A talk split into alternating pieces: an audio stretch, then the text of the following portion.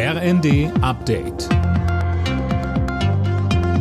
Stündlich neu. Auf den Punkt informiert. Ich bin Nanju Kuhlmann. Guten Tag. In der Ukraine laufen die Bemühungen, Zivilisten aus dem Stahlwerk in Mariupol in Sicherheit zu bringen, auf Hochtouren. Heute Abend endet die von russischer Seite zugesicherte Feuerpause. Gisa Weber. Bereits in den letzten beiden Tagen haben Helfer versucht, die Menschen aus dem von russischen Truppen belagerten Stahlwerk rauszuholen. Zahlreiche Menschen sollen sich aber noch darin befinden, darunter Frauen, Kinder und Ältere. Die Evakuierung verlaufe sehr langsam, so die ukrainische Ministerpräsidentin Vereshchuk im Messenger-Dienst Telegram. Die russische Armee würde immer wieder gegen die Feuerpause verstoßen. Der Kreml bestreitet die Vorwürfe.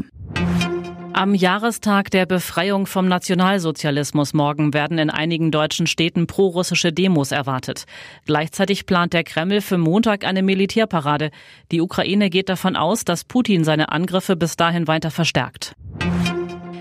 Die Taliban schränken die Rechte der Frauen in Afghanistan immer weiter ein. Frauen sollen in der Öffentlichkeit wieder Burka tragen. Christiane Hampe.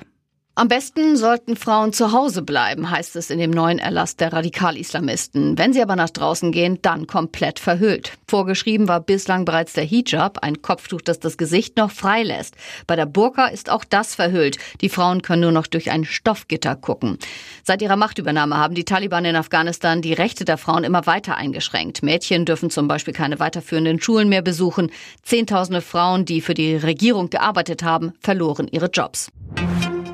Nach einem halben Jahr im Weltall ist der Astronaut Matthias Maurer wieder in Deutschland. Der 52-Jährige landete in der Nacht am Flughafen Köln-Bonn. Abgesehen von noch etwas wackeligen Beinen gehe es ihm gut, so der Saarländer. Alle Nachrichten auf rnd.de